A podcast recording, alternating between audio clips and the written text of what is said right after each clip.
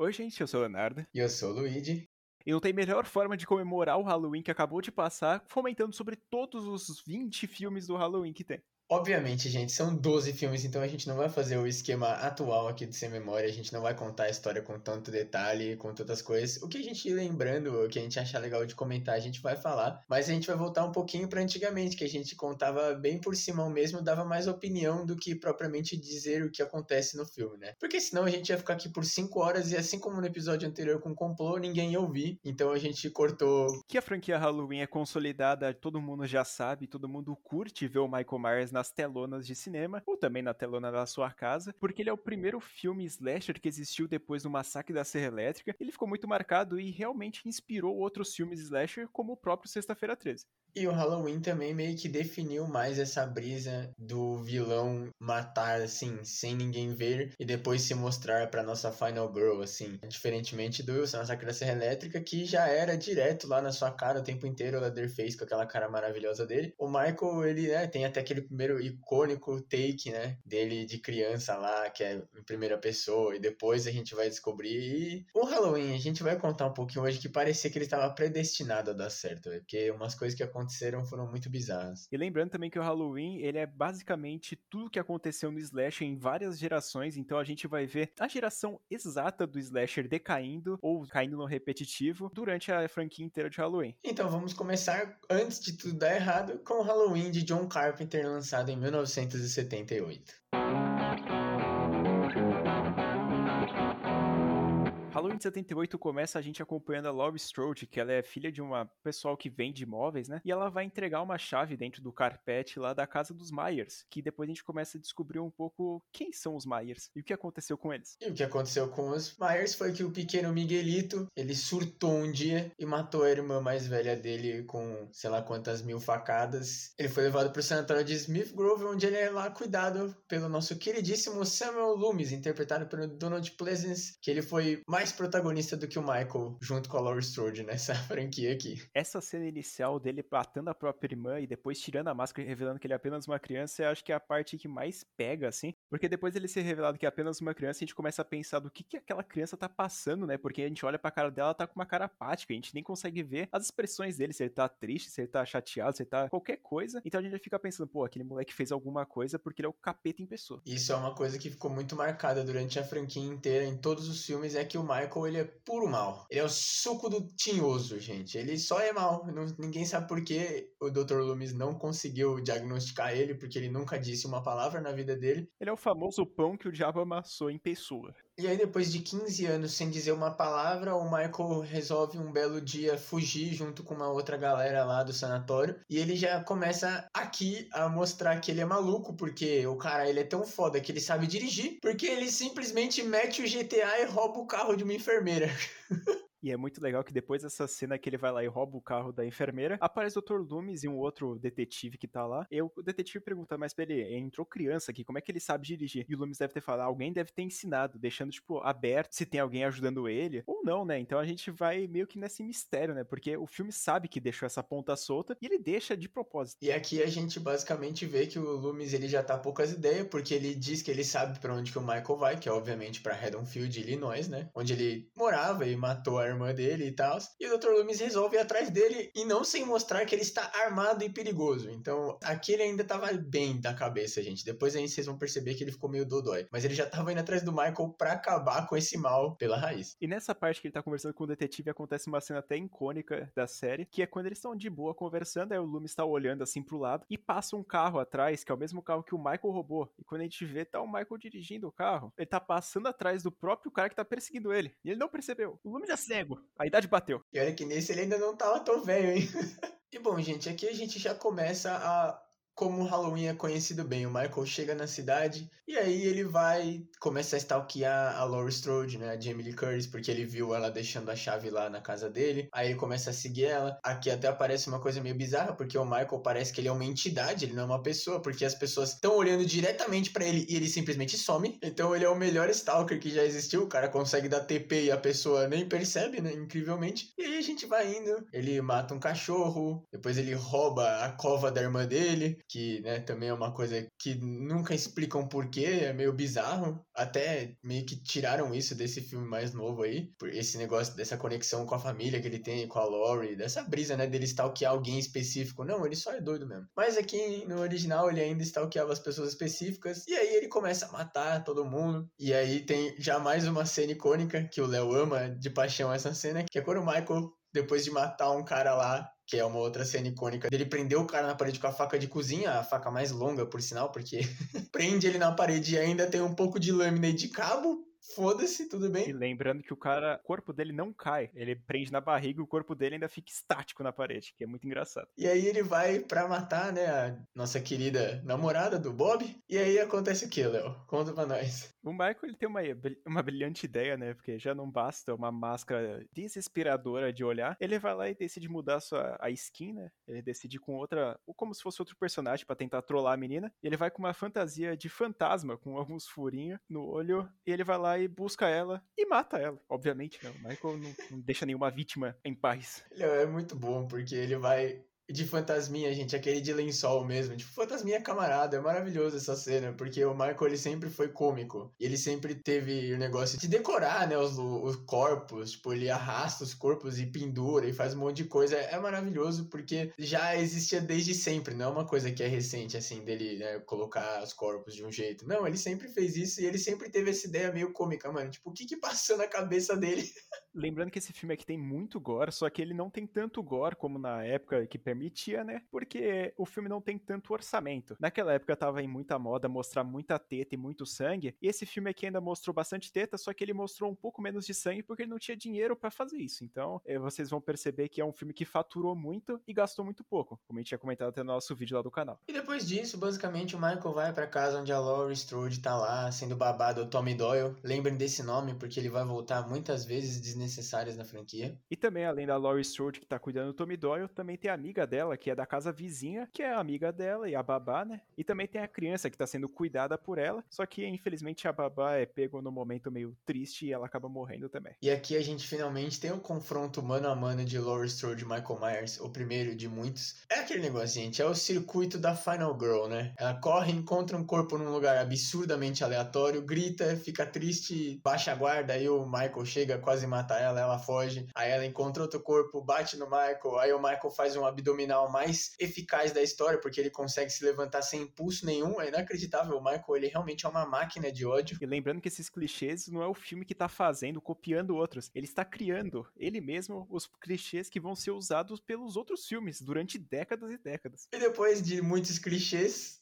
o Dr. Loomis aparece e ele mete chumbo no Michael. Ele atira cinco vezes no Michael e o Michael não morre porque o Michael é o Michael, Miguelito é brabo. Só que ele cai, né, da janela e fica lá. E o filme termina com o Dr. Loomis colocando a Laurie no carro e a Laurie pergunta se aquele era o bicho papão. E essa brecha do Michael ainda continuar vivo e da gente não saber se ele morreu ou não morreu, é uma brecha muito boa para ter uma continuação. Então é um filme que revoluciona até nisso. Porque a ideia original, né, do John Carpenter e da Deborah Hill, que a gente vai explicar quando a gente for falar de Halloween 3, faria sentido eles deixarem o Michael vivo. Mas o que falar desse filme é que ele é uma maravilha. Se vocês não assistiram, por favor, assistam. Se você for com uma cabeça de que tudo que vai passar nele é um clichê, você vai pensar que tudo é um clichê. Porque você vai ver tudo que acontece nesse filme aqui é o que acontece nos próximos filmes do próprio Michael Myers, ou até mesmo de outros filmes slasher que existem. Mas esse aqui eu acho que ele tem uma pinta muito especial, porque a trilha sonora, além de ajudar muito, né, no momento de tensão, eu acho que essa parte de inovar e mostrar o Michael simplesmente teleportando, como o Luigi comentou,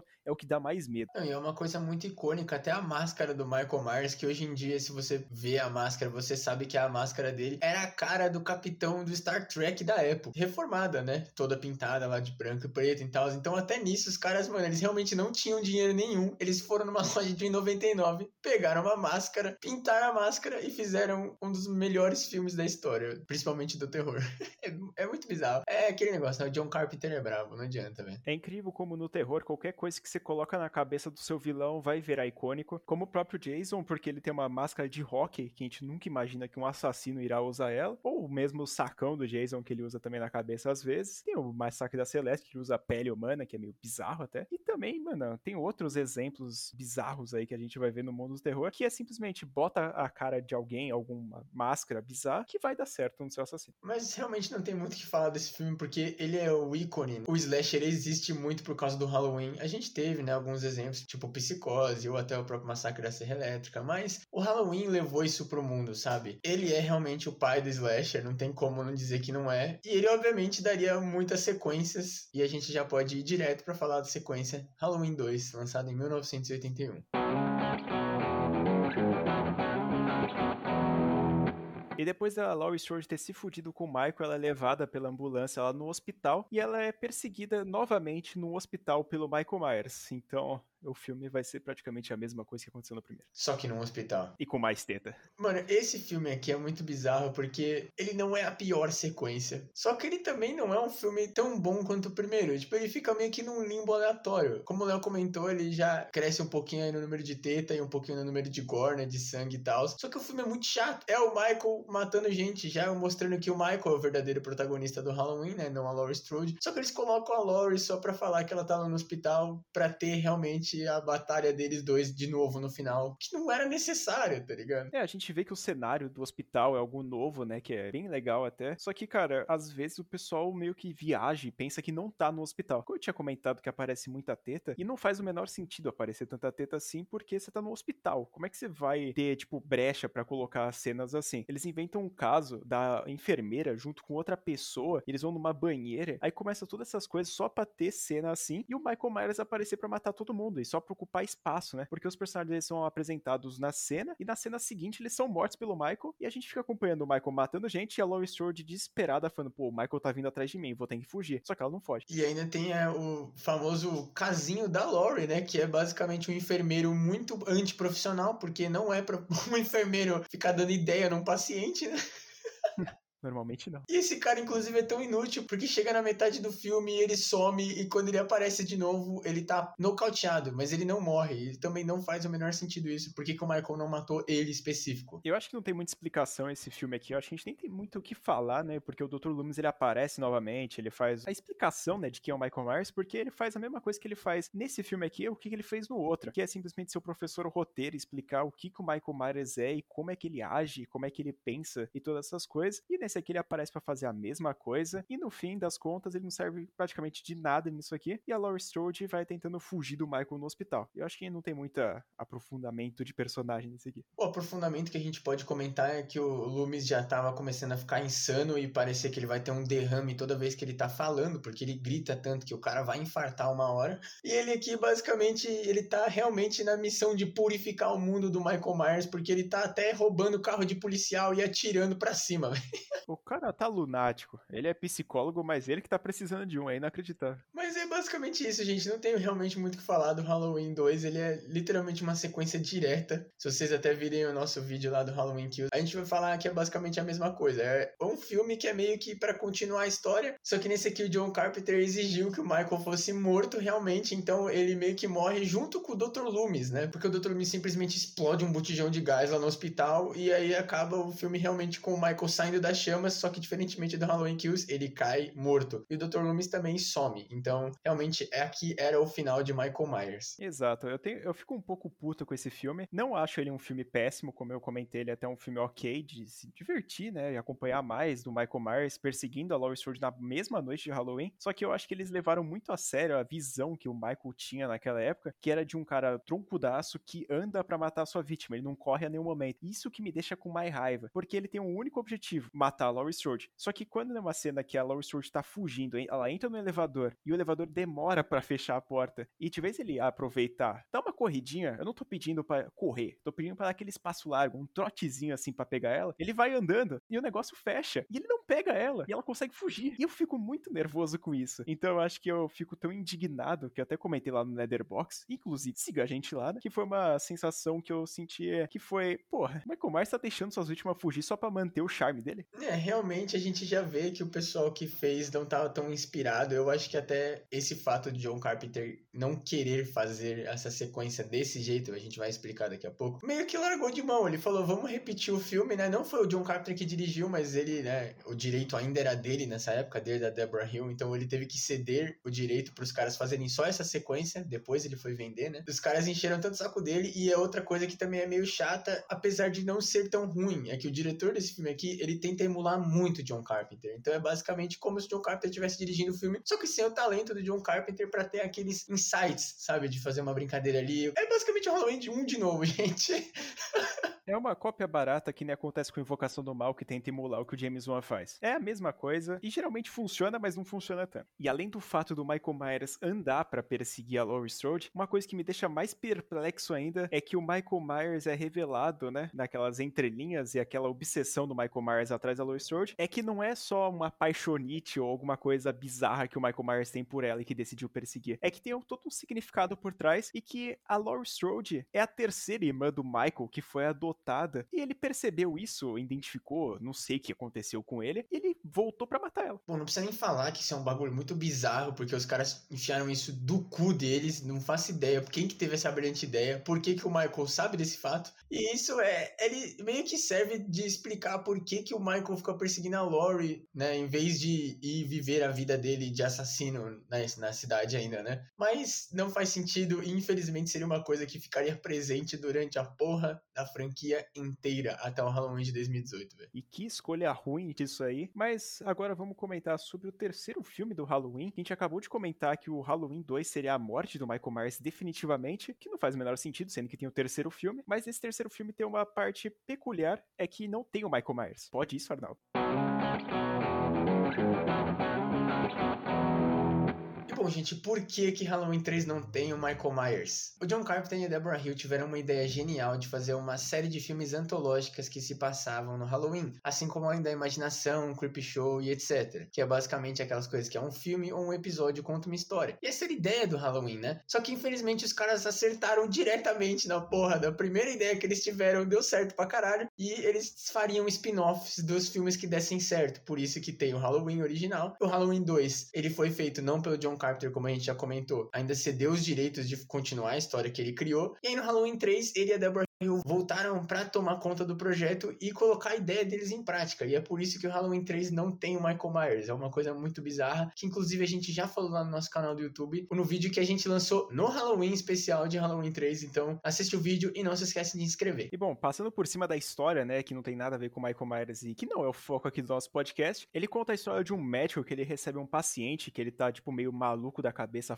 com uma máscara na mão e falando que a, o comercial vai tocar alguma coisa assim. E ele vai lá e fica meio maluco e ele acaba morto. E aí todo mundo fica preocupado, inclusive o médico e a filha dele. Então eles vão lá e decidem investigar o que aconteceu com ele e na fábrica da máscara pra entender, né? O, pô, por que o cara tá falando isso com aquela máscara, o comercial, o que tá acontecendo? E aí eles descobrem basicamente que tem um cara lá que ele comemora o festival de Samhain diferente, porque ele fica revoltado que os humanos, diz ele, né, acabaram com o Halloween e ele quer voltar com o Halloween ao normal. Como que ele vai fazer isso? Usando as máscaras para matar todas as crianças e todos os pais dos Estados Unidos. E aí depois do filme a gente vai vendo que as máscaras que as crianças compravam, né, que todo mundo na cidade parecia estar usando aquilo, elas tinham tipo um chip atrás dela que quando tocava o comercial da empresa, elas ficavam meio malucas e todo mundo que tava tipo ao redor na sala ali acabava morrendo. E é uma ideia muito merda.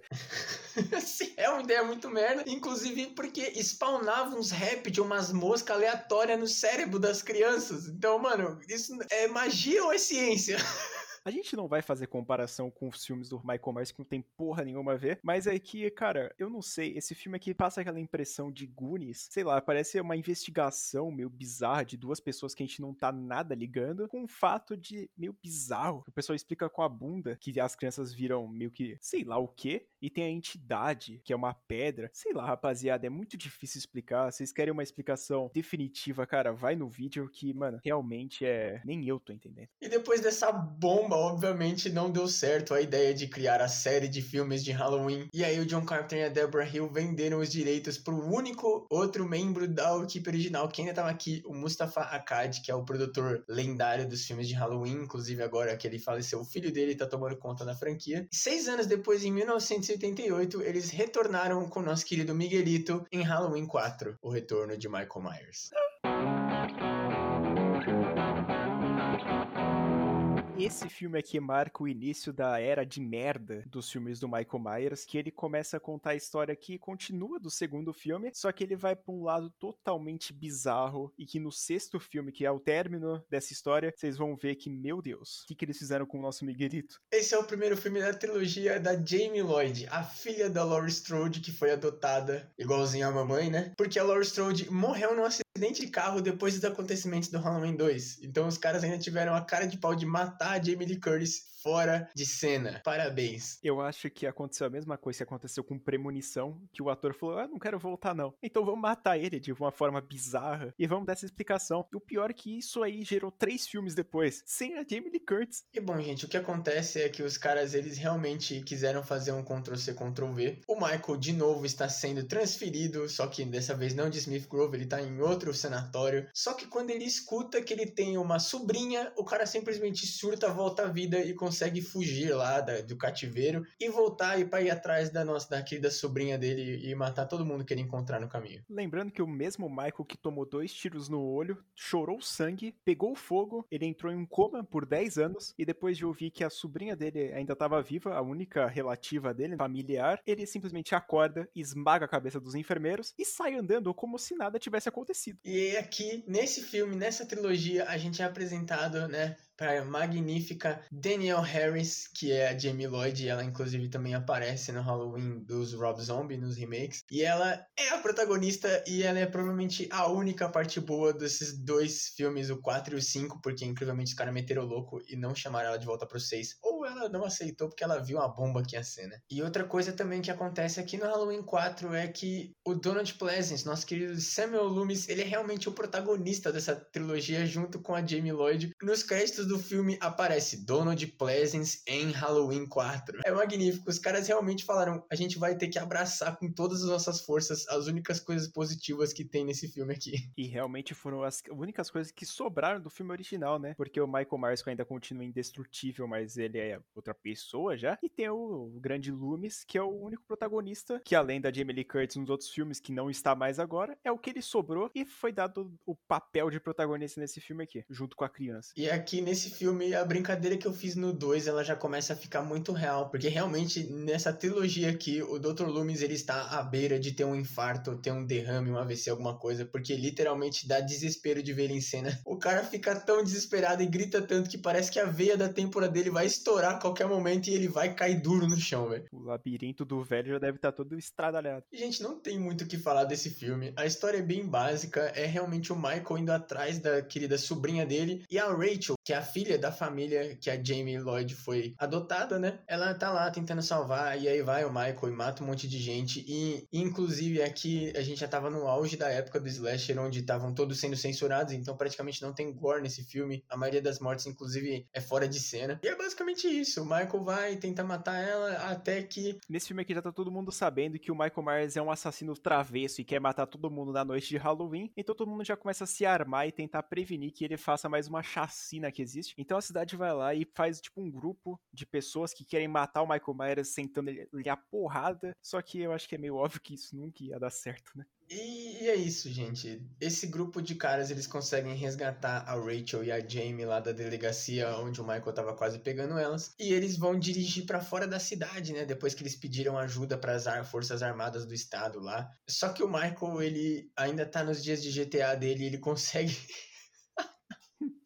E ele consegue tomar uma caroninha lá, ele mata todo mundo que tá dirigindo o carro, menos a Rachel e a Jamie, obviamente. E aí depois ele é atropelado pela Rachel com o carro. E o filme termina com o Michael tomando chumbo da polícia. Lembrando que durante o atropelamento, o Michael ele faz alguma magia e ele vira um bonecão. E ele simplesmente vira um bonecão de posto e é atropelado. Dá pra ver que o orçamento desse filme aqui foi um pouco reduzido. E depois do Michael ter tomado chumbo e ter jogado uma dinamite nele, Obviamente, ele está morto, então a Jamie e a Rachel voltam para casa tranquilamente. Só que não, porque a gente entra ali num take em primeira pessoa, voltando aos primórdios de Halloween, onde a gente vê alguém pegando uma tesoura no banheiro e esfaqueando a mãe da família, né, da Jamie. E aí quando a gente chega no final do filme, o Dr. Loomis começa a gritar desesperado, não, não, e ele vai atirar na pessoa que fez isso, só que o xerife não deixa ele atirar porque era a Jamie Lloyd, sobrinha do Michael Myers, esfaqueou a mãe adotiva dela, mostrando que o sangue dessa família tá podre e cria psicopatas. Eu acho incrível que nesse filme aqui a gente tem que concordar com o Loomis e torcer pra ele dar um tiro nessa criança, que é uma protagonista que o Luigi tava defendendo, aí falando que é uma das coisas boas e eu odeio ela. Não sei qual é meu ódio sobre essa criança, mas eu odeio ela, odeio esse filme. Eu tenho que ir pro psicólogo depois disso aqui. Mas quando a gente vê até, não sei se é um baque, né, porque a gente já espera uma continuação lenta do Halloween, uma coisa dessas, e quando o Loomis vai atirar nela, a gente percebe que ele tá totalmente biruta da cabeça e que nos próximos filmes ele só vai piorar. E dá para perceber que o roteiro desse filme aqui é tão bem feito quando ele tem o roteirista do primeiro Pânico na Floresta. Não quero falar mais nada. Puta que pariu, eu não precisava saber disso, velho. O cara é muito craque, mano. É, gente, para saber um pouquinho mais do nosso amor pelo, por Pânico na Floresta, escutem o podcast. Spoilers, a gente odeia essa franquia. Alguns. Alguns eu defendo ainda, não posso criticar tudo. Infelizmente, em 1989, a gente teve a continuação dessa história maldita quando foi lançado Halloween 5, A Vingança de Michael Myers. Me tira daqui, velho.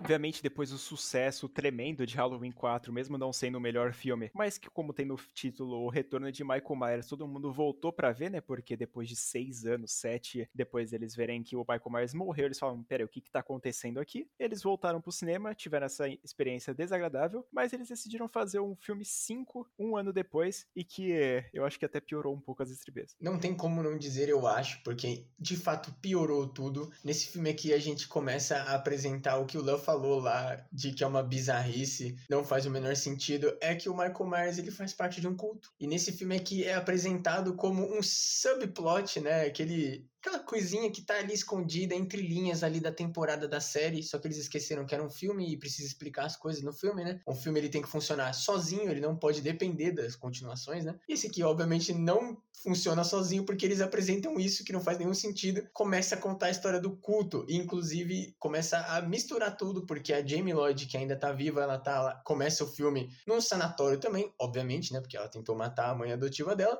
Matou. Né? Não, não matou, não matou. Não matou?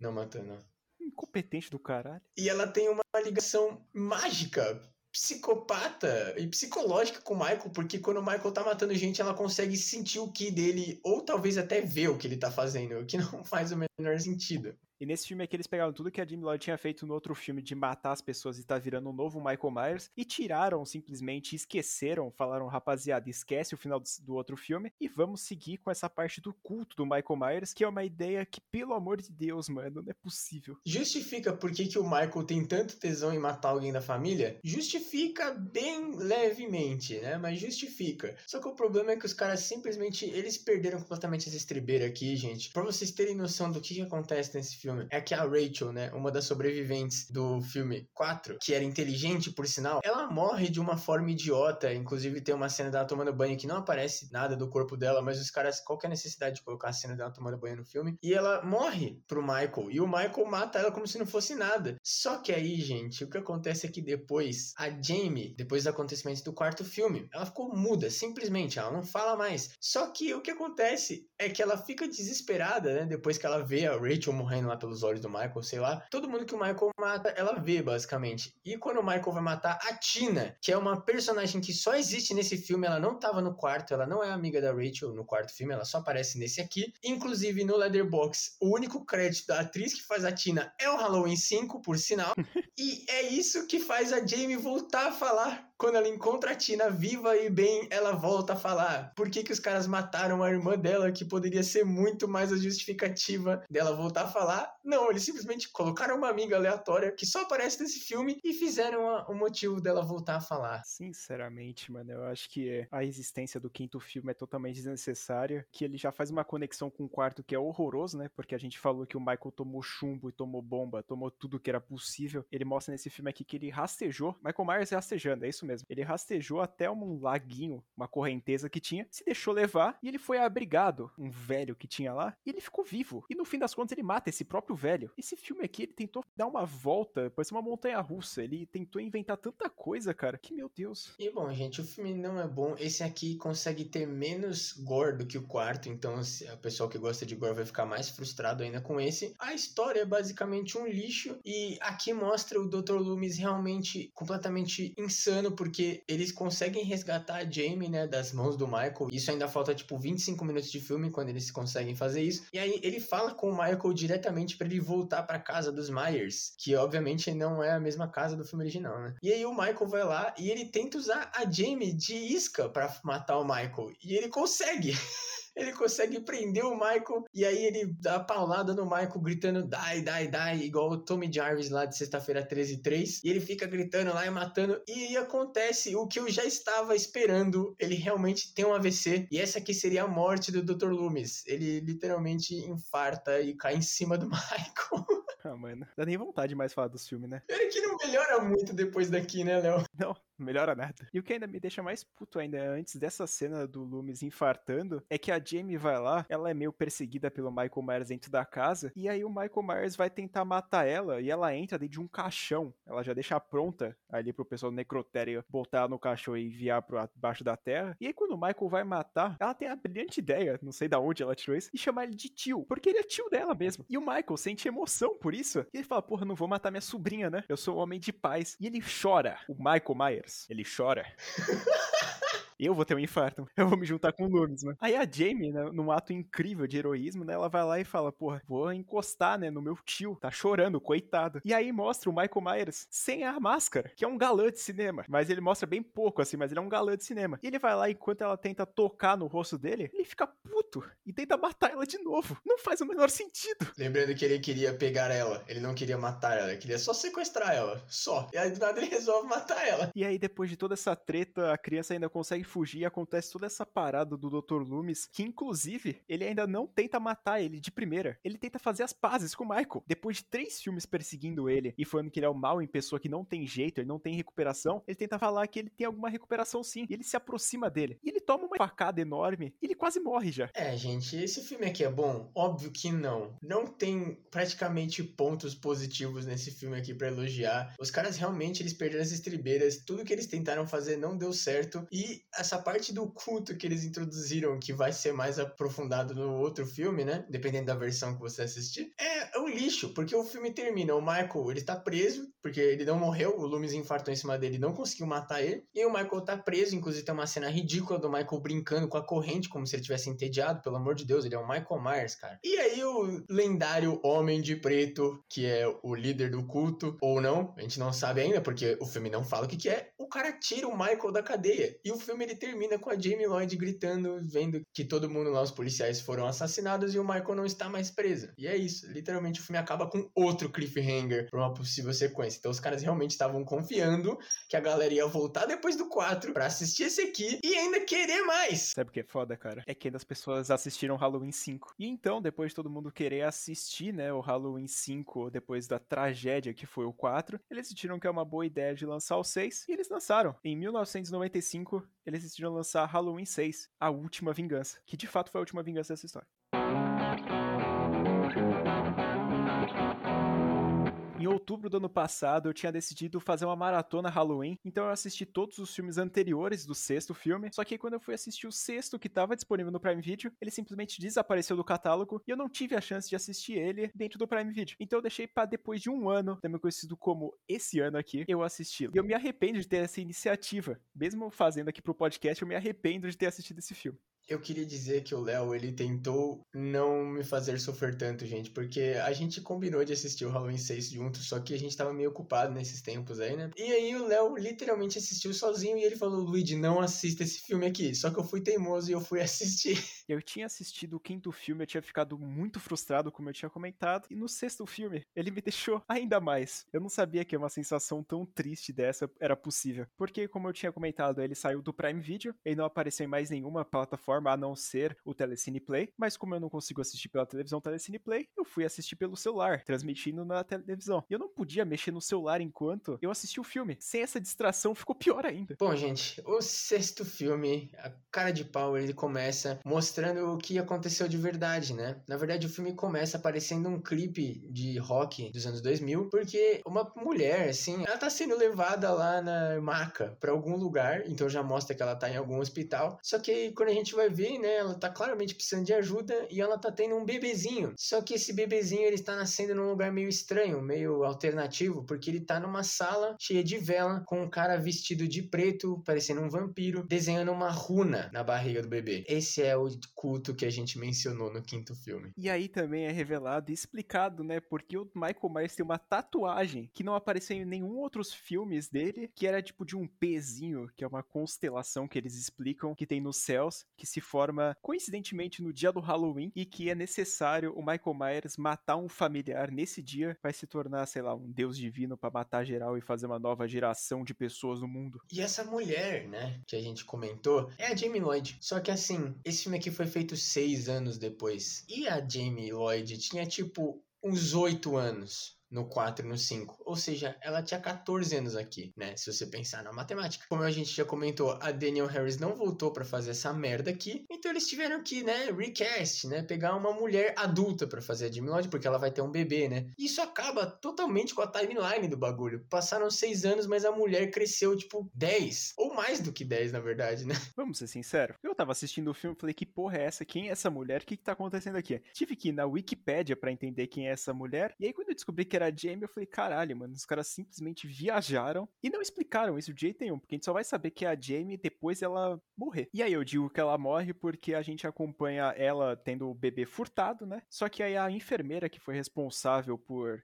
fazer o parto dela, entrega o bebê para ela e faz ela fugir de lá. E aí ela sai correndo, foge por um monte de lugar, vai num posto de combustível, liga pra uma rádio para falar que o Michael Myers ainda tá vivo e que ela é a Jamie Lloyd que mano, o Michael Myers tá voltando, que vai matar todo mundo. E ela com o bebê, ela decide ir no banheiro, né, limpar ele. Só que o Michael Myers, ele pegou um carro, ou o cara decidiu simplesmente correr, né, e apareceu no posto sabendo que ela estava lá. O cara tem um GPS para achar familiar. O Michael de novo mostra que ele sabe dirigir desde sempre e ele faz uma sujinha na Jamie e consegue tirar ela da estrada. O cara jogou muito GTA nesse tempo livre que ele teve aí, mano. E aí, para terminar o modo GTA de novo, ele vai e dá uma facada nela. Só que aí, aqui o que acontece, gente? Essa facada só está disponível em DVD ou na Interwebs aí, porque se você tava vivo e assistiu esse filme no cinema, ou se você é doente e procura a versão do cinema, você vai ver que na verdade o Michael mata brutalmente a Jamie Lloyd aqui. Ele enfia num negócio lá, numa escavadeira e liga a escavadeira e ela é tipo destruída, ela morre. Mas na versão que eu e o Léo assistimos, ela toma uma facada, simplesmente desmaia. E o Michael larga ela lá. Exatamente, para depois de algumas cenas mostrar que ela tava viva e que ela morre por conta do culto. É simplesmente inacreditável e é aqui que começam as diferenças do filme. Percebeu que, primeiramente, o filme é muito mais pesado, tem muito mais gore. O Michael foi vendido de novo para outro estúdio, né? O Division. Os donos do Division eram uns babacas e eles só pensavam em gore e em teta. Então, nesse filme aqui tem uma dosezinha a mais se você assistiu no cinema. E também é uma coisa muito bizarra, porque o Donald Pleasence faleceu antes deles fazerem as regravações desse filme aqui. Então, se você assistiu no cinema, as cenas que o Loomis está não fazem sentido nenhum. Só que os caras não cortaram o Loomis do filme. Ele tá no filme, só que as cenas não fazem sentido, porque o que acontece é que o Loomis foi apresentado estar vivo, né? Ele não infartou, ele só teve um derrame de leves, né? E ele tá vivo e escutando, inclusive, esse programa aí, e ele fica desesperado quando a Jamie Lloyd diz que tá viva, né? E nessa mesma noite, o Dr. Ring, que é o mesmo doutor que tava com ele lá no Smith Grooves no filme de 78, ou seja, já mostrando que o Halloween tem essa mania de voltar com um personagem antigo do nada, ele simplesmente chega lá e fala que vai se aposentar e que ele queria que o Loomis virasse o diretor do sanatório de Smith Grove. E o Loomis já fica meio pá com isso, só que aí eles escutam que o Michael está vivo e aí volta a caçada do Dr. Loomis. Acontece uma coisa, né, que já muda muito porque no cinema não faz sentido um personagem encontrar o Dr. Loomis no médico, né, no hospital. Só que na versão de DVD que a gente viu, né, a versão dos produtores do Mustafa Akkad, faz sentido porque ele estava lá para ver a Jamie Lloyd que não tinha morrido ainda. E aí você deve estar se perguntando o que aconteceu com o bebê, né? Porque a gente comentou que ela estava levando o bebê, só que ela vai lá e acaba sendo morta. Só que o que acontece com o bebê? Acontece o seguinte, ela tá lá naquele estacionamento, naquele posto de gasolina, e quando o Michael Myers aparece lá para matar ela, ela sai vazada pela janela e ele começa a perseguir ela. Só que é revelado que ela deixou o próprio bebê no posto de gasolina, num armário que tem ali, que o Michael Myers passou na frente. Então, qualquer momento que o bebê chorasse, o plano dela ia pras cucuia e o bebê morria. E chega, é isso que acontecia. Mas ela decidiu apostar no silêncio de um recém-nascido e que deu certo. E aí, gente, alguém encontrou esse bebê, né? Paul Rudd, o Homem-Formiga, estava fazendo a sua estreia em cinema e ele é o Tommy Doyle, a criança que a Laurie Strode era babá. O multiverso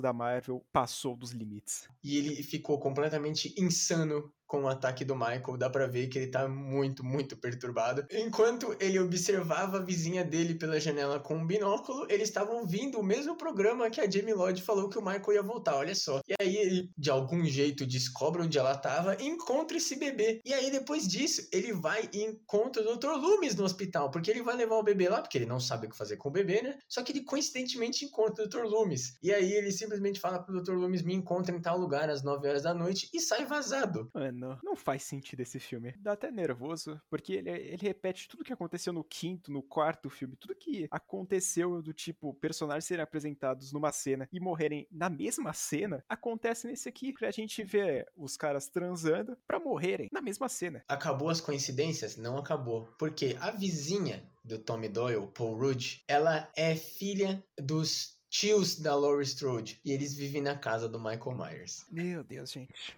E essa menina, ela tem um filho também. Olha que coincidência. A família inteira já tá completa ali. Tem os próprios avós, tem a mãe da criança também. E que criança chata, hein? Puta que pariu. E de novo, a gente é apresentado para outro grupo familiar, porque simplesmente todos os personagens do original já tinham morrido, a não ser o queridíssimo Dr. Loomis. Todos morreram, até mesmo os que foram apresentados no quarto filme já estavam mortos, como é o caso da Jamie. E agora a gente tem que acompanhar uma mulher, mãe de família, que é desinteressante, cara. Muito desinteressante. É insuportável esse filme aqui, ele não faz o menor sentido, sério, de verdade. E, inclusive, é uma outra diferença, né, da versão do cinema e a versão dos produtores, a revelação do tal Homem de Preto, líder do culto, ela é muito óbvia na versão dos produtores e na versão do cinema ela não faz sentido nenhum. É o Dr. Ring, aquele mesmo cara que queria que o Dr. Loomis fosse diretor, que ele se aposentar, não sei o que. Ele aparece em uma cena, uma cena na versão dos diretores, né, que foi pro cinema antes de ter a revelação propriamente dita. Só que na versão dos produtores eles têm um pouquinho mais de cena. Ele aparece lá no hospital, ele aparece vendo a Jamie Lloyd, não sei o que. Só que mesmo assim é muito óbvio quem é, porque os caras trouxeram um personagem antigo do Smith's Grove, claramente, só pra.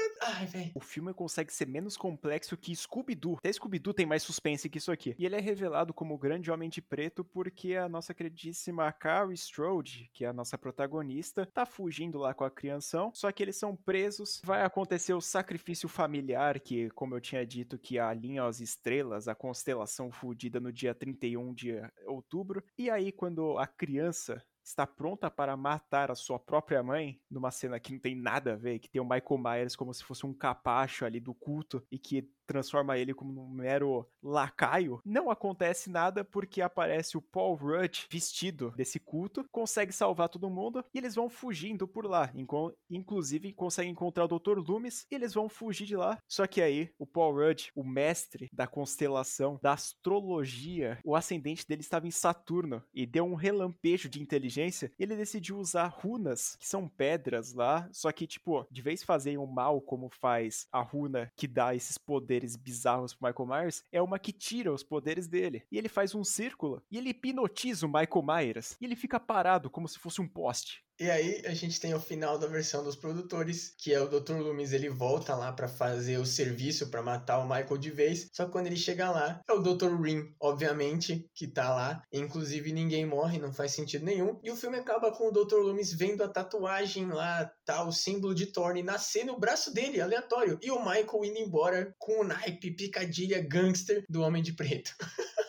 Só que, gente, calma aí. Essa é a versão dos produtores que eu e o Léo assistimos. Mas na versão do cinema, o que que aconteceu, Luigi? Os caras não conseguiram decidir uma versão, cara, porque se a versão que foi pro cinema é ruim e a versão que foi pra DVD, sei lá o que a gente assistiu, também é ruim, não tem esperança. É que depois que vai, né, tudo certinho até a parte onde eles são presos, a Kara, ela não é levada para seu sacrifício. O que acontece é que ela tá numa porta lá, e aí o Paul Rudd consegue soltar ela depois da cena do Dr. Ring conversando com o Dr. Loomis, só que na regravação o cara tava conversando com Deus, porque o Dr. Loomis já tinha falecido, né? Ele consegue soltar elas e o Michael começa a caçar eles, né? Daquele jeito, bem pistola, né? Ah, vou te pegar, não sei o quê. E aí eles conseguem enganar o Michael para entrar numa sala aleatória lá, e o Michael faz simplesmente um massacre do Dr. Ring e de todos os enfermeiros e enfermeiras que estavam lá. Então ele mata umas 7, 8 pessoas assim num ataque epilético, porque só fica piscando luz lá na tela numa sala que a gente não consegue ver nada que tá acontecendo. E o Michael mata todos eles. E depois, quando ele vai atrás do Paul Rudd, da Kara lá, ele chega lá e o Paul Rudd simplesmente enfia umas agulhas lá, uma seringa com um ácido verde lá, não sei. E o Michael fica mais fraco. E o Tommy Doyle, Paul Rudd, espanca o Michael até a morte. Só que depois que acontece a mesma coisa lá, que eles conseguem sair e encontrar o Dr. Loomis, o Dr. Loomis volta lá dentro e o filme acaba, né? Eles meio que, na versão do cinema, para acabar com a história do Dr. Loomis, tem um grito do Dr. Loomis mostrando que o Michael ainda estava vivo e matou ele. E o filme acaba assim. O Michael, depois de ter sido espancado e vomitado gosma verde, ele simplesmente consegue matar o Dr. Loomis fora de cena de novo. Eles matando personagem top fora de cena. Tudo bem que agora teve justificativa. E é assim que acaba o Halloween 6. Cara, eu terminei de assistir esse filme, eu senti um gosto de merda na boca. E eu agradeci a Deus que esse aqui foi o último dessa história que eles fizeram. Eu agradeci que foi a última vingança e não teve mais nenhuma dessa história. Mas como eu tinha comentado, eu me arrependo de querer assistir esse filme. Naquela época eu tava hypado ainda para finalizar a franquia o quanto antes. E eu vejo que eu não tava torcendo para voltar e assistir uma porcaria dessa. Que meu Deus, cara. O que eles fizeram com o Michael Myers? O nosso Miguelito os caras, eles realmente tentaram fazer, né, a versão dos produtores explicar o negócio das runas e por que que o Michael é controlado por um culto e essas merdas absurdas aí, né? Na versão do cinema, fica pior ainda o filme, porque as coisas só simplesmente acontecem. Eles não tentaram nem explicar, eles só fizeram o Michael matando gente com mais gore e foda-se, tá ligado? Nada faz sentido, é tudo ruim nesse filme aqui. É um lixo, cara, sério. Inclusive tem um subplot de um cara lá que fazia o programa que a Jamie Lloyd liga no começo do filme, ele aparece na cidade do Michael, né, de Haddonfield, e ele mata lá o cara também, que é só desnecessário. O cara demora 45 minutos para aparecer no filme para morrer de jeito patético. Então, tudo que eles tentaram fazer nesse filme aqui deu errado, por isso que o filme demorou seis anos para sair, e por isso que foi o último dessa trilogia, velho. Cara, eu fico contente porque nem o Michael Myers a gente tá conseguindo levar mais a sério. A gente vê até a decadência da máscara dele, que vai piorando a cada filme dessa franquia. Parece um alienígena nessa aqui, velho. Ele tá um bagulho pálido, ele parece um vampiro escroto escroto. E o que deixa ainda mais pior isso aí é que eu assisti um vídeo dos caras falando que eu não tinha percebido, ainda bem, assistindo o filme do Halloween 5, que algumas cenas, no começo né, das gravações, eles tiveram a ideia de fazer o Michael Myers loiro. Ele tinha um cabelo platinado eles mudaram a cor do cabelo dele de um filme pro outro e depois eles fizeram algumas gravações por cima com o cabelo dele ruivo, marrom, sei lá do jeito que eles fizeram, e ainda apareceu algumas cenas dele loiro no filme. Cara, eu não sei o que esses produtores pensaram em fazer, eles não diria que eles destruíram a franquia, né? Porque eu não concordo que filmes destroem franquias, a história continua lá. Só que nesse aqui, cara, se for assistir todos os filmes de Halloween, eu acho que essa aqui vai ser a pior parte de você assistir toda a franquia. E aí depois, como a gente já comentou, o Donald Pleasence morreu. O filme provavelmente foi muito mal recebido pelos fãs e pelos críticos. Só que aí o que estava acontecendo é que estava chegando o aniversário de 20 anos de Halloween. E aí em 1998, a Jamie Lee Curtis, assim como ela fez em 2018, ela resolveu que tinha que reviver a franquia, né? E aí ela fez outra timeline em Halloween H20. H20, gente, ele começa com a história da Laurie Strode, que agora chama Karen. Muito bom, adorei. Ela dá aula numa escola do outro lado dos Estados Unidos e ela tem um filho. Só que esse filme aqui é direto do Halloween 2, né? A Jamie Lloyd não existe né, nisso aqui. Então os caras ainda acharam que seria uma boa ideia dar outro filho pra Laurie Strode por quê? É, cara, eu acho que voltar com essa franquia com o H20, tudo bem que ele é um, um pouco mais reconhecido pelo público, né? A pessoa até considera ele um pouco bom comparado aos outros, né? Porque qualquer coisa é melhor que outra timeline que tava. Só que, cara, o H20, ele é outro filme de Halloween, idêntico praticamente a todos os outros. Porque a gente vai acompanhar a Laurie Strode tendo aqueles pesadelos, aquelas alucinações com Michael Myers, tendo a visita deles nos sonhos, nos reflexos das paredes, essas coisas, e ela fica meio paranoica e ela inclusive proíbe o filho dela de sair numa excursão do Halloween porque ela tem medo do Michael Myers voltar. E aí, obviamente, uma hora o Michael ia voltar. E ele tá lá, ele aparece. E esse Halloween aqui também pode ser dito que é o primeiro Halloween pós-pânico. Então é o primeiro Halloween que tem piadinhas metalinguísticas de o personagem saber que tá num filme de terror ou saber o que é um filme de terror, não sei o quê. Então, cara, eu gosto desse assim, porque depois de ter assistido 4, 5 e 6, mas assim, ele não é o melhor, tá longe de ser o melhor Halloween, mas ele tem o que a gente mais gosta de Halloween, é o Michael Myers e a Laurie Strode. Não tem o Dr. Loomis, infelizmente, mas tem os melhores personagens, os verdadeiros protagonistas e reis do Halloween, né? Só que o filme não era demais. Depois que ela proíbe esse moleque aí de ir na excursão, o Michael vai lá e aí, depois disso, ela se arrepende e libera o menino para ir na excursão. Só que como ele já tinha feito plano com o melhor amigo dele e as namoradas deles, eles ficam lá.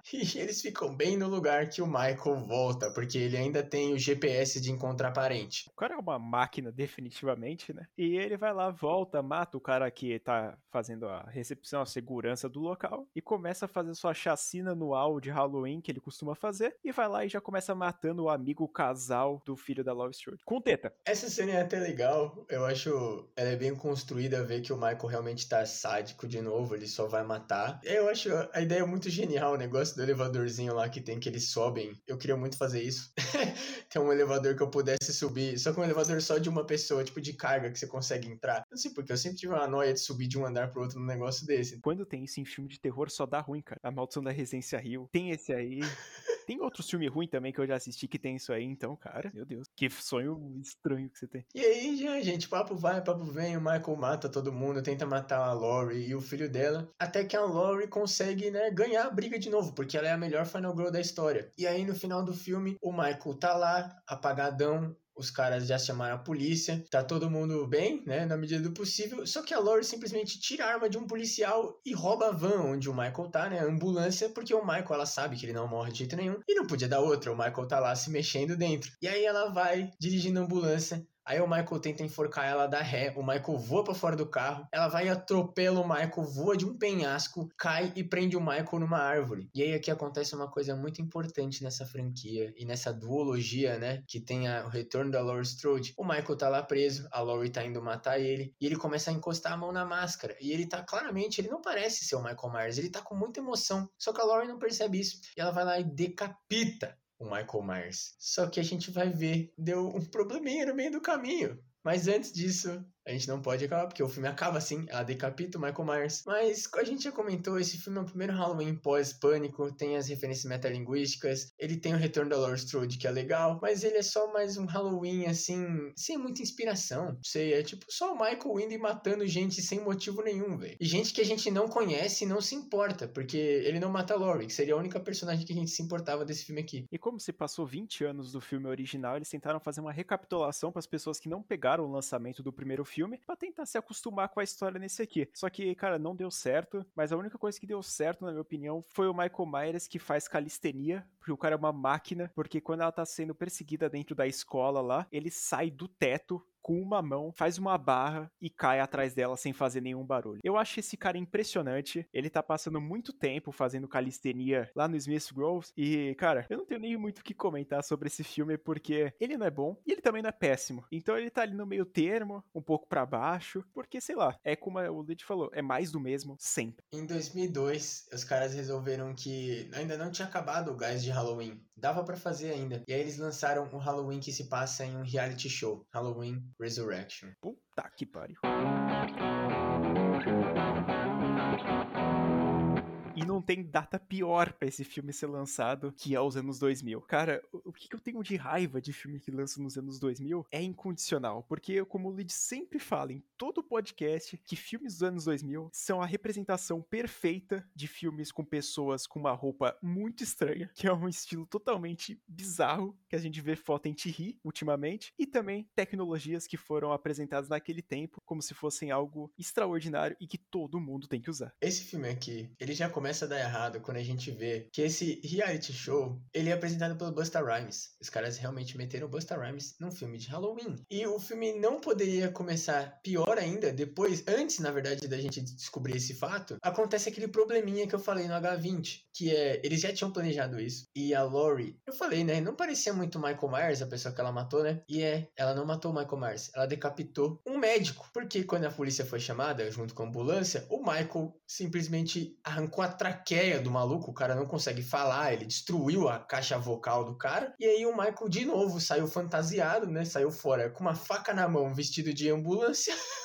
E aí ela matou o cara errado. Só que o Michael, gente, ele ainda é um GPS de encontrar familiar. E ele tá indo encontrar a Lori. E a Lori tá esperando isso. Aí a gente tem a professora Roteiro que conta a história do H20, né, para uma outra mulher aleatória lá. E o Michael chega para pegar finalmente a Laurie Strode. Só que a Laurie tava esperando, como eu já disse, e ela leva ele até o terraço desse hospital, né, psiquiátrico que ela tá. Ela consegue prender o Michael de uma forma absurda. Ela faz uma, uma armadilha, tipo, esqueceram de mim, Macaulay Culkin. Só que o Michael, ele é espertinho e ele coloca a mão na máscara do mesmo jeito que o médico que a Laurie matou. Ele faz a mesma coisa e a Laurie diz: "Eu preciso ter certeza". E quando ela chega lá, o Michael faz uns Paranauê, faz o Partoba e consegue virar e dar uma facada nela ao mesmo tempo e se segurar com uma mão no parapeito. E assim a gente dá adeus a, a melhor personagem da franquia, num filme de merda que nem esse aqui. E é um jeito tão frustrante que ela morre, porque a gente vai acompanhar esse filme aqui com aquele pensamento de que ela vai tentar fazer tudo que ela sempre faz, tentando fugir do Michael, tentando livrar a família dela dessa maldição filha da puta que ele tem. Só que ela morre nos primeiros 10 minutos só para chamar a atenção do público, para falar que tem um retorno dela nos 10 primeiros minutos, para depois ela morrer e deixar o filme com um bando de otário fazendo um reality show. E a gente é apresentado a esse bando bando de otário que é só gente escrota. É uma, uma mulher que quer ser celebridade, uma menina que só quer dinheiro para pagar a faculdade, um outro cara que tem tesão muito mais necessário. Só gente de qualidade dos anos 2000, né, galera? E o Busta Rhymes é o apresentador do reality. Eu não, Léo, eu não consigo levar isso a sério, não, velho. E sabe o que deixa mais perplexo ainda? É a ideia do reality show. Porque eles decidem juntar um monte de jovem com microcâmeras e micro microfones que eles têm lá, como eu tinha comentado, da tecnologia dos anos 2000. Eles decidem fazer um reality reality show dentro da casa de Michael Myers no dia 31 de outubro. Que ideia sensacional. A gente sabe que não aconteceu o 4, 5 e 6 que mostravam que o Michael tinha alguma coisa, um tesão sério por fazer massacres na noite do Halloween. Mas, mano, por que que quer brincar com o Tinhoso, velho? Não aprendeu ainda que o Tinhoso cobra? E o pior ainda, não é nem brincar com o Tinhoso indo na casa dele. É fantasiar alguém de Michael Myers para tentar assustar os atores e fazer um pouco de suspense pra audiência e eles não contavam que o Michael Myers ia voltar para casa dele depois de 24 anos e massacrar alguns jovens, que é o que ele faz de melhor. Essa cena, inclusive, do Busta Rhymes vestindo de Michael Myers é tão patética porque é para ser de comédia, porque ele fica, ah, o que, que você tá fazendo? Eu sou o Michael, vai, vai, né, arrumar as coisas lá, não sei o que.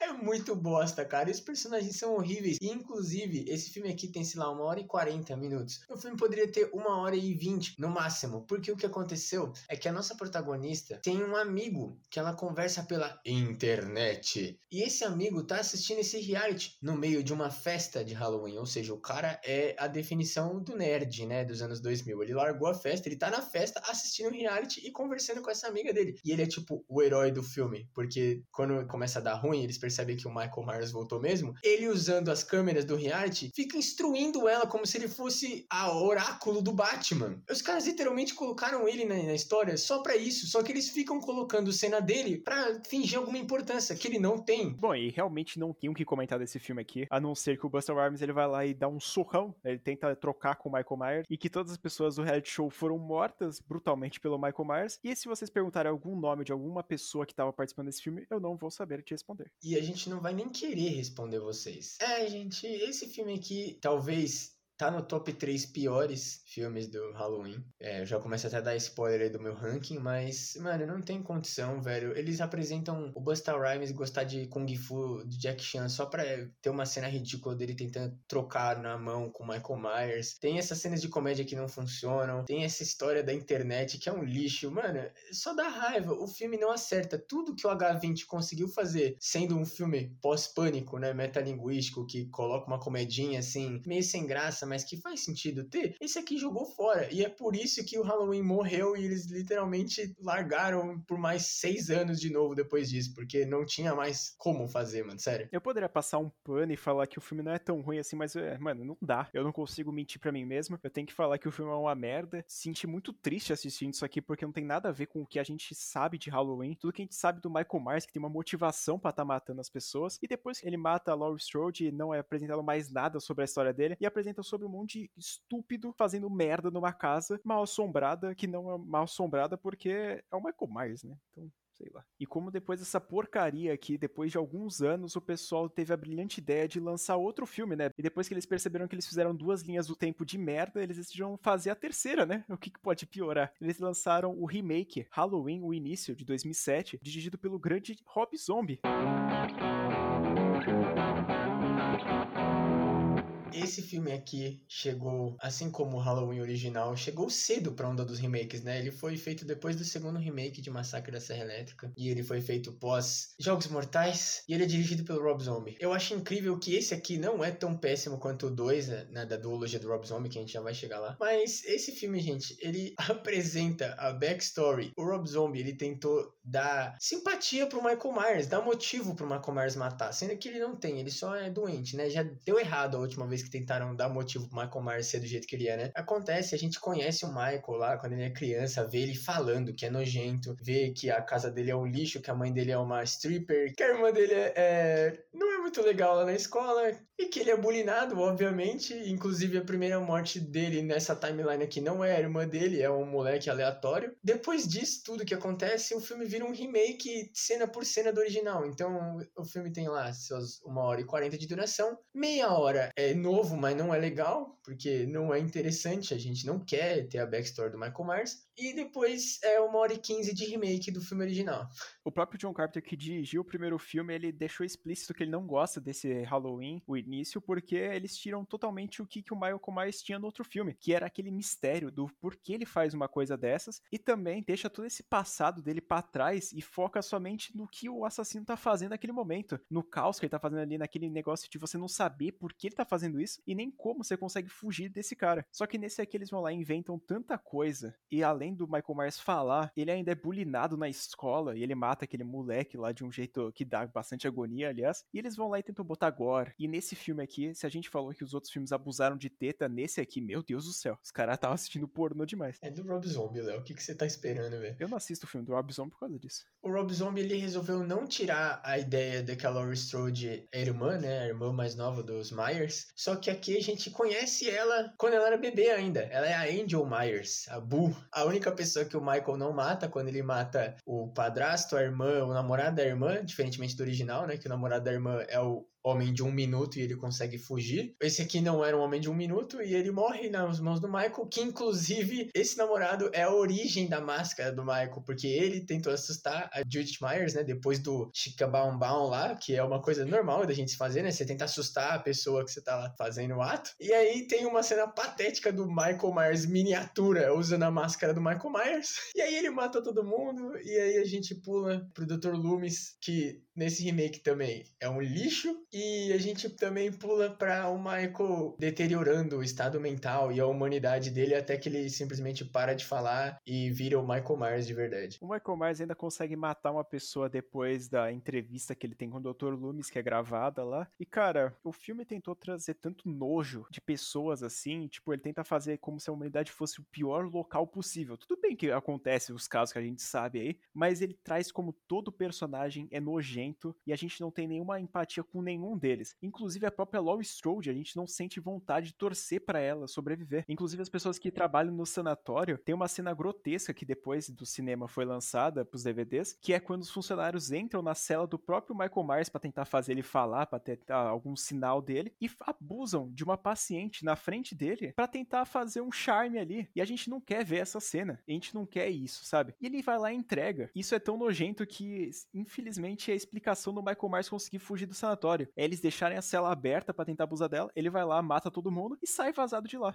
E aí, obviamente, que o filho agora do Mustafa Akkad, que tá tomando conta do Halloween, ele não deixou isso pro cinema, só que o Rob Zombie é um bosta e ele fez praticamente todas as versões que foram de DVD é a que tem esse lixo de cena. Então, se você assistir na TV ou se você tiver na internet, provavelmente em algum streaming você vai ver essa cena, infelizmente. A cena que foi pro cinema também não é muito mais legal, é só o Michael vai ser transferido de novo para outro lugar e aí ele mata os policiais. E tá aqui um problema que eu tenho com esse filme. O Michael, gente, eu sei que ele é uma máquina de morte, eu sei que ele é um titã bizarro. Só que assim, o cara que faz o Michael ele é muito titã. E tipo assim, eu tô acostumado com o Leatherface, o Jason serem os titãs. O Michael, ele é meio que um cara normal que tem poderes sobrenaturais. Ele não é um titã, tá ligado? Ele não é um cara enorme, assim, que consegue quebrar um banheiro com o peso dele. Tipo, ele é só um cara que tem uma força sobrenatural. Aqui mostra muito que o Michael tem uma força meio que humana, sabe? Ele humaniza muito o Michael Myers, pro meu gosto, esse remake do Rob Zombie. Cara, por ser um remake cena por cena, tirar todo o gosto que a gente tem dos personagens originais, ele é meio que muito blé. Ele não não é ruim, né, para trazer a nova geração aí, mas ele também é mais um remake, então vai tomar no cu. E nesse filme aqui também é importante comentar que a mãe do Michael Myers, que é tipo uma das pessoas que o Michael Myers não mataria, né, porque ele deixa ela viva também, e ela comete suicídio depois que o Michael Myers vai lá e mata uma das pessoas do sanatório. E cara, a gente vai ver um pouco mais dela no segundo filme, incrivelmente, não sei como. E eu acho que o filme do Halloween, o início, cara, é uma tentativa tão desesperada de fazer uma coisa agora, alguma coisa suja, que nem a visão do Rob Zombie que ele tenta fazer dos filmes, que não dá nada certo, cara. Eu acho que acho que ninguém gostou realmente desse filme aqui. Eu acho que o filme foi até realmente apreciado entre aspas, porque o Rob Zombie foi claramente muito censurado. Ele é nojento, é uma versão muito mais nojenta, mas não é uma versão do Rob Zombie. Ele é muito controlado até, e a gente vai ver que no segundo filme os caras chutaram o balde. Tanto que tem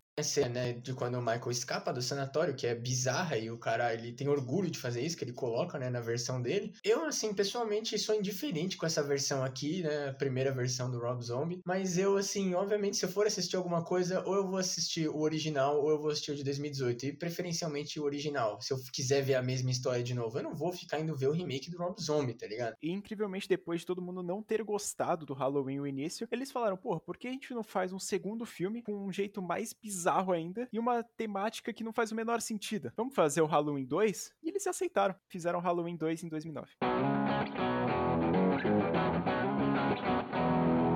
E esse aqui é outro filme que tá presente no meu top 3 piores filmes de Halloween, porque esse filme aqui é o Halloween do Rob Zombie. Ou seja, é um Halloween nojento, que não faz sentido, que só tem personagem ruim, dependendo da versão que você assistir. Se você assistir a versão que foi pro cinema, os personagens são menos piores, mas não são muito melhores, não. E a versão do diretor é simplesmente insuportável assistir. E nesse filme aqui, o Michael Myers fala como adulto, porque a gente até entende ele falar, né, como criança, tal, não sei o quê, mas ele fala como adulto adulto. E ele fica metade do filme perambulando por aí sem a máscara. Ah, cara, é muito triste, né, a gente acompanhar o Michael Myers virando um personagem qualquer do cinema, porque a gente já comentou, né, que a mãe dele se suicidou e que não teria mais como ela participar do filme, né, como ela fazer a mentoria ali dele, das visões que eles têm. E eles botam ele vendo ela por alucinações. Só que não pode ser uma alucinação normal. Ela aparece em cima de um cavalo branco com asas e com um vestido branco, dando mensagem para ele fazer o que ele tem que fazer. E o que ele tem que fazer é reunir a família, ou seja, ele tem que ir atrás da Angel Myers, Laurie Strode, até o fim do mundo. E ele vai matar todo mundo que ousar entrar na frente dele. Incrivelmente, esse significado do cavalo branco que o Rob Zombie tentou meter no filme, ninguém entendeu, né, pelo jeito, porque na primeira cena do filme aparece uma explicação do que significa ver um cavalo branco nos seus sonhos. E ele deixa escrito, explícito para você falar, pô, beleza, eu não entendi nada porque tem uma frase de um cavalo branco no começo do filme do Michael Myers, mas beleza. Aí quando você vai assistir o filme, você vê aquela porcaria que é, e que, cara, muitas pessoas reclamam dessa cena e que não tem como não reclamar. Bom, a gente tem que apontar de novo as diferenças, né, da versão do Rob Zombie e da versão que foi pro cinema. Os personagens são piores. A Laurie, na versão do cinema, ela tá bem saudável, né, para alguém que passou por uma coisa tão traumática só um ano antes. E a versão do Rob Zombie, por algum motivo, é colocada dois anos depois. Acho que é porque o filme saiu em 2009, né, e o primeiro saiu em 2007. Então, para botar o tempo fazer mais sentido, né. Mas a Laurie, na versão do diretor, ela tá um lixo de pessoa, ela ainda tá uma bagunça, ela tá traumatizada e ela fica constantemente tentando relembrar a ela mesma que ela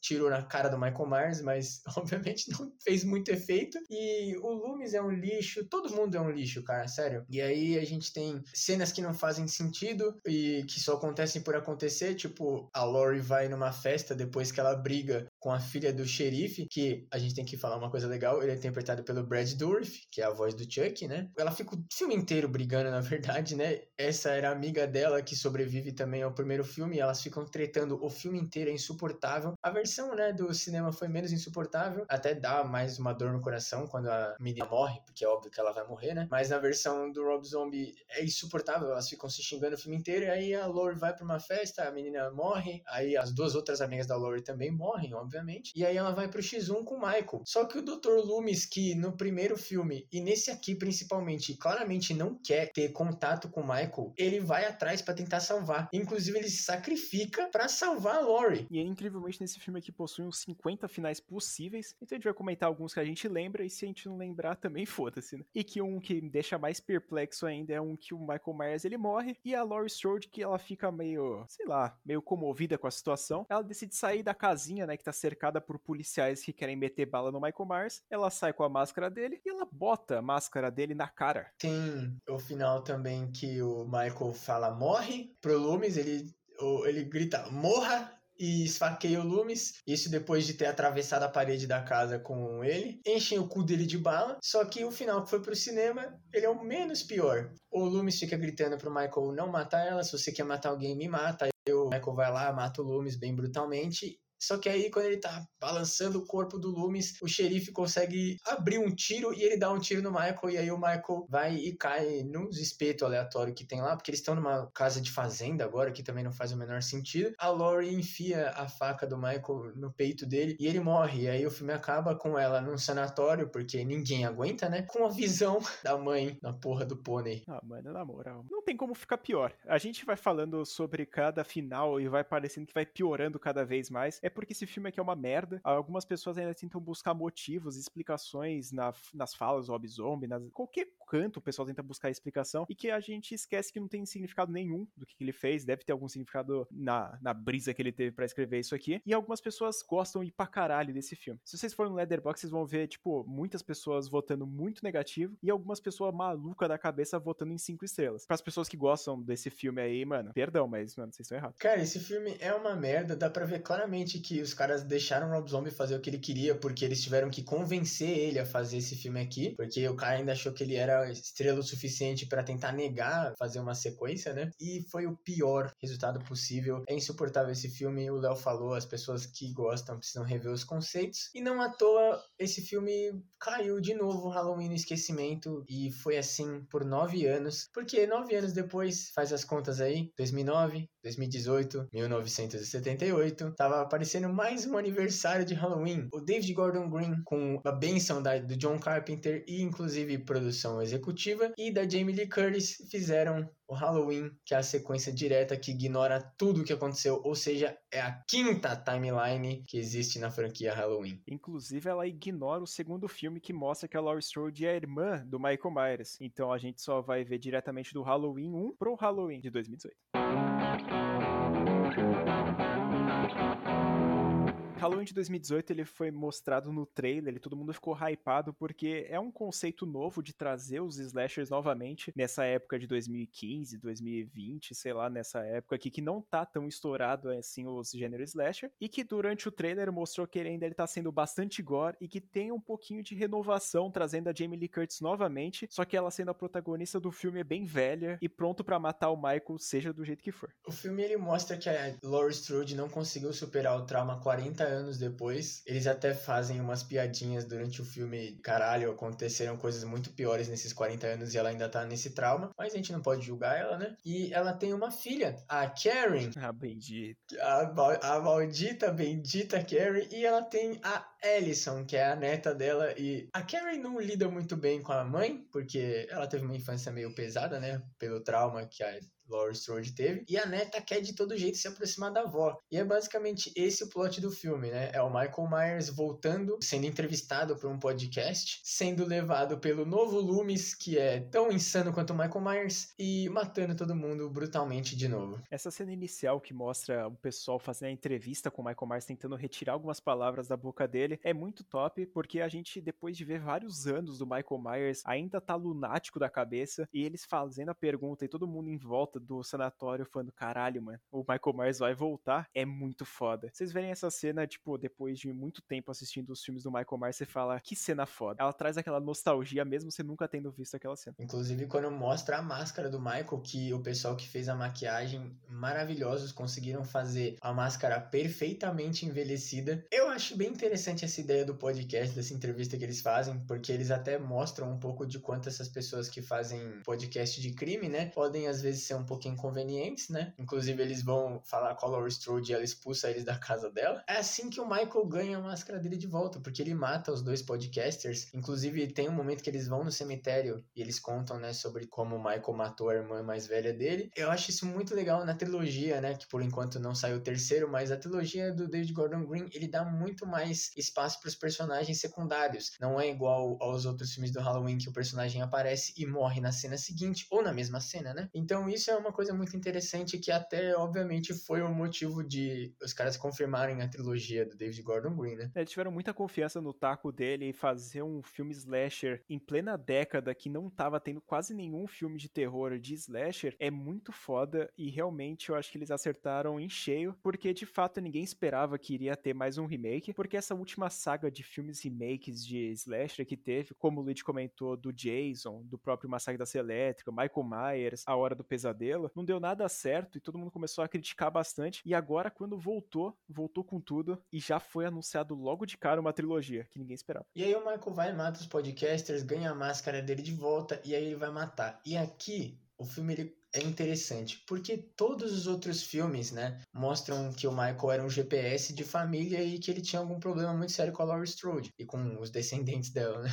Nesse filme aqui não. Esse filme a gente vê que a Laurie não superou o Michael, mas que na verdade o Michael ele só mata. Ele não tem nada na cabeça a não ser matar. E o único motivo pelo qual ele chega nela, que inclusive é muito mais apontado no Halloween Kills, é que o Dr. Novo Loomis, que eu não sei nem o nome dele, ele que leva o Michael para casa da Laurie. Então o Michael realmente ele não tem uma conexão específica com ninguém. Ele só é uma máquina de matar. E puta que pariu, coloca a máquina de matar nesse Michael aqui, velho, porque parece o Jason do remake de 2009, velho. O cara, além de ser uma máquina, ele é uma máquina envelhecida, porque a gente consegue ver os traços de velhice ele sofreu durante esses anos todos que ele permaneceu no sanatório novamente. E, cara, não muda nada a forma dele de matar. Eu acho que isso é o que mais impressiona, porque a gente pensa, cara, como é que um coroa tá levantando uma pessoa com um braço? O filme é bom, gente. A direção é boa, as atuações são legais. E ele consegue dosar perfeitamente a nostalgia com conteúdo novo. Então, por isso que eles já aceitaram a trilogia logo de cara, realmente. Por isso que a gente consegue ficar feliz e satisfeito com um filme desse. E se você quiser assistir uma sequência do Halloween, provavelmente vai nessa, porque se você for nas outras, você provavelmente não vai gostar muito. E essa aqui, tem gente que talvez fique meio bodeado com todas as referências e meio que é mais do mesmo, só que é mais do mesmo de uma forma nova e numa época que não tava tendo, como o Léo disse, sendo mais do mesmo, parece que não é. Parece na verdade que a gente tava sentindo falta de um slasher só para ser slasher. E realmente os personagens são melhores, né? Pelas atuações, pela volta da Laurie Strode, porque o David Gordon Green realmente é um diretor melhor do que todos os outros que tiveram, e principalmente do Rob Zombie. E nesse aqui a gente acompanha praticamente o filme inteiro a Laurie Strode contando para suas filhas e mostrando os traumas que ela tem com o Michael Myers e mostrando como ela se preparou por tantos anos esperando ele só fugir daquele local. E depois que ele conseguiu fugir, a gente vê que a, todos os preparamentos dela e com as filhas resultaram em alguma coisa, porque ele chegando na casa dela tem toda uma porradaria e depois depois de várias tentativas de matar elas, elas conseguem prender ele dentro do porão, acionar uma armadilha que prende ele lá com algumas grades e conseguem botar fogo na própria casa dela, matando assim Michael Myers. Ou não, né?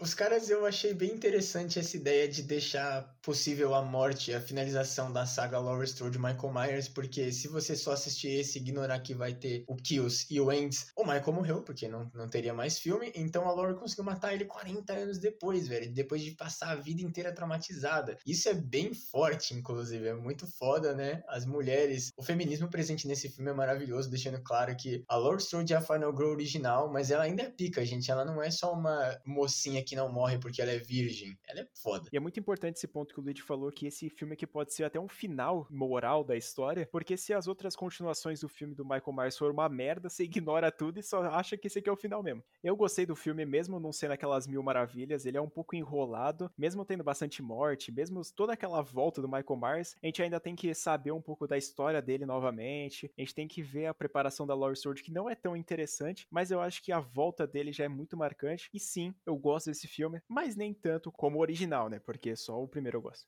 Esse filme aqui, ele conseguiu trazer bem o Michael Myers novo, eu percebi definitivamente que slasher é um gênero que, se o filme tiver mais de uma hora e trinta estourando, já começa a ficar meio chato. Esse filme tem uma hora e quarenta, quase duas, então ele fica bem pesado quando o Michael não tá na tela, porque a gente tem orgasmos múltiplos quando o Michael tá matando gente, porque é maravilhoso. Mas tirando isso, o filme não é péssimo, tem alguns momentos que ele fica bem arrastado. Eu gosto da comédia que o David Gordon Green coloca, e eu gosto muito, principalmente, desse fato dele dar presença pros personagens secundários e dá realmente um universo pro filme. Ele simplesmente não coloca a gente para morrer de qualquer jeito. E eu acho que isso é um ponto importante. Ele não é o melhor, eu ainda acho que o de 1978 é o melhor Halloween que tem, mas ele com certeza é uma sequência digna para uma obra tão foda como a original. E obviamente, depois do pessoal ter anunciado que ia ser uma trilogia, eles lançaram o segundo filme. Depois de ser adiado por conta da pandemia, eles lançaram o filme logo em 2021, em outubro, obviamente, que é o Halloween Kills.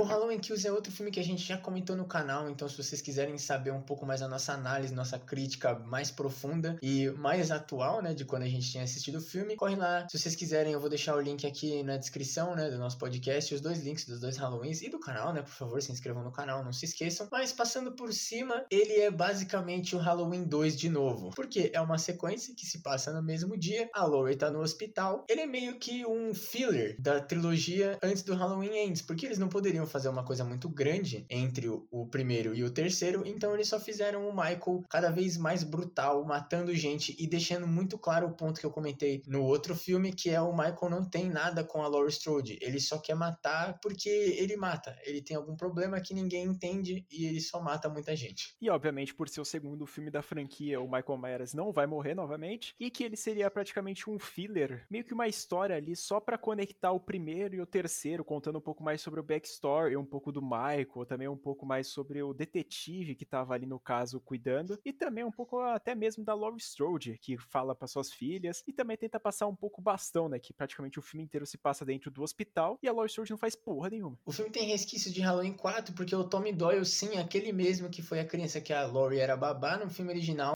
ele e mais um milhão de personagens voltam. A enfermeira, a Lindsay, que é a menina do outro lado da rua. Todo mundo volta nesse filme aqui. E o Tommy Doyle é basicamente o protagonista. E ele lidera o mutirão da cidade para ir e matar o mal essa noite. A gente já tinha visto isso no quarto filme que não deu nada certo. E obviamente nesse aqui não ia dar também. Porque são pessoas civis tentando lutar contra uma besta enjaulada, tentando matar faz 50 Halloween seguidos. E que eles não iriam conseguir mesmo fugir daquela coisa. E nesse filme aqui, obviamente, eles não iam conseguir matar o Michael, então eles vão atrás dele, cada um que é apresentado no começo do filme que retornou pro papel, morre. Então, a gente não tem nenhum apreço com eles, porque no outro filme não foi nada desenvolvido deles também. E ainda no final do filme, a gente acompanha a Laurie toda fudida lá no hospital ainda. A neta da Laurie, que tá com seu namoradinho, que infelizmente falece de um jeito brutal, que a gente não esperava, porque ele é muito bem desenvolvido no filme. E depois da morte do namoradinho dela, a Carrie, a mãe dela, vai lá e consegue armar uma trap para matar o Michael. Até dá certo, porque todo mundo começa a bater nele e meio que mata ele. E deixa ele inconsciente no chão lá. Só que, obviamente, eles não assistiam todos os outros filmes de Halloween e eles não sabiam que ele era imortal. Eles descobriram do pior jeito. O jeito que é, o Michael mata todo mundo. Inclusive o Tommy Doyle. Com o bastão que ele fica o filme inteiro falando que vai esmagar a cabeça do Michael e ele morre, se fode. E aí acontece a cena que eu, eu tive orgasmos múltiplos nessa cena, porque a Karen é a pior personagem que eu já vi na minha vida. Ela é muito insuportável. Ela é muito bem atuada para ser desse jeito, porque dá muita raiva realmente. E aí resolve ir lá na casa do Michael para ver o que ele sentia, porque a ideia é que o Michael não tem problema com ninguém, como eu já disse. Ele só simplesmente ficava na casa dele observando a cidade de Haddonfield e desenvolveu algum tipo de psicopatia que ele precisava matar todo mundo. E quanto mais ele mata, mais ele fica forte. Assim como a coisa lá do filme It, a coisa, né?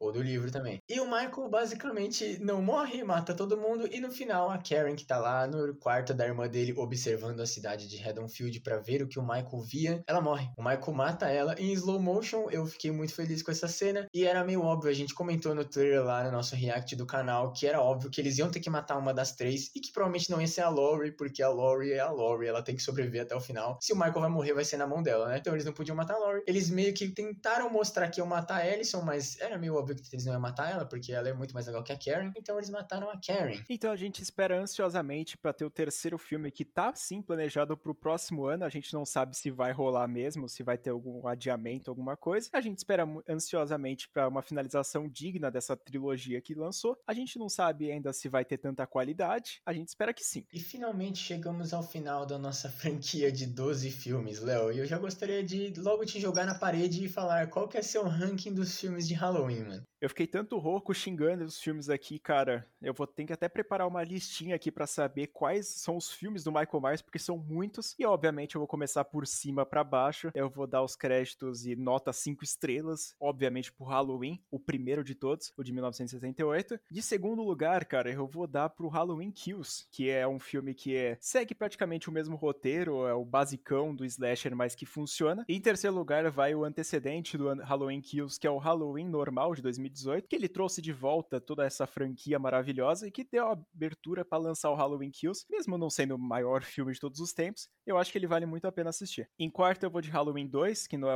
eu não gosto, mas vai aí também. Em quinto lugar eu coloco o Halloween H20, que não é um filme nada bom, mas eu vou ter que colocar ele porque tá descendo muito rápido. Em sexto, eu coloco Halloween 4, que é um lixo. Incrivelmente, ele tá em sexto local. Depois eu vou para Halloween, o início de 2007, que é péssimo. Em antepenúltimo lugar eu vou colocar Halloween 5, mas com muita dúvida. Eu não sei muito bem por que eu tô colocando ele aqui. Eu sei que ele é um lixo, o Michael chora, ele tira a máscara. Tem toda essa parada da apresentação do culto que é um lixo, mas eu acho que os outros dois, eu acho que eles conseguem ser muito pior que esse hein. Em penúltimo lugar vai Halloween 2 de 2009, do grandíssimo Rob Zombie, que pelo amor de Deus, quando eu assisti só eu fiquei puto, mandei mensagem pro Luigi sim, falando que a minha vida era um lixo depois de assistir isso aqui. E agora, em último lugar, eu vou do filme que eu pedi as minhas horas de vida novamente. Halloween 6, A Última Vingança. É um crime esse filme existir. E que eu acho que os responsáveis que fizeram essa produção deviam ser presos. Minha lista, ela é praticamente igual até o, o início. Aí eu colocaria o Halloween 3 antes de começar a decair. E aí eu já iria pros 5, e aí a Trindade do Demônio, que é o Ressurreição, o Halloween 2 do Rob Zombie e o A Última Vingança, que é o pior de todos. Então, o top 3 ruim, né? Pra gente deixar claro. O pior de todos é o Halloween 6, o segundo pior de todos é o Ressurreição e o terceiro pior de todos é o Halloween 2 do Rob Zombie, pra mim, pelo menos. Fazendo a lista dessa franquia que eu já fiquei puto, eu tô ficando que nem o Dr. Loomis com o labirinto atacado aqui, tô mais com condições de gravar. A gente já passou mais de duas horas comentando sobre esses filmes e que a maioria maioria deles são péssimos. Então, por favor, deixa nos comentários, manda mensagem na nossa DM, segue a gente no nosso Instagram, manda mensagem lá e a gente vai ficar muito feliz de vocês terem ouvido até aqui. Vocês são verdadeiros guerreiros. Esse é o nosso podcast especial de Halloween que saiu no dia 1 de novembro, sim, porque a gente lança segunda-feira todo o podcast. Mas lá no canal a gente ainda tá postando vídeos todas as quarta-feiras. Inclusive em outubro a gente fez um mês especial só de filmes que se passam na noite do Halloween ou começam. Enfim, acontece alguma coisa na noite do Halloween, né? E a gente trouxe o Halloween 3 já lá pra lá no dia 31 de outubro, porque é um dia maravilhoso, nosso feriado, né? E segue a gente em tudo lá, a gente mesmo, o Leatherbox também, todos a listinha do Halloween tá lá. Esse aqui foi provavelmente o nosso maior podcast. É foda, porque a gente acabou de quebrar esse recorde com o episódio 50 junto do Complô Podcast. E aí a gente vai e faz 12 filmes, né, Léo? A ideia não foi minha. Quer dizer, acho que foi, não sei, eu não lembro. e é isso, gente. Muito obrigado se você conseguiu escutar até aqui. Parabéns, obrigado. Você realmente é um guerreiro e uma guerreira. E é isso. Muito obrigado. Eu fui o Luiz. Eu fui Leonardo. E até o próximo. Se você pudesse dizer. Até onde vai a sua fé? O que você faria? Pararia pra ver. Se a gente aguentar, tem podcast semana que vem, gente. Se não, tchau.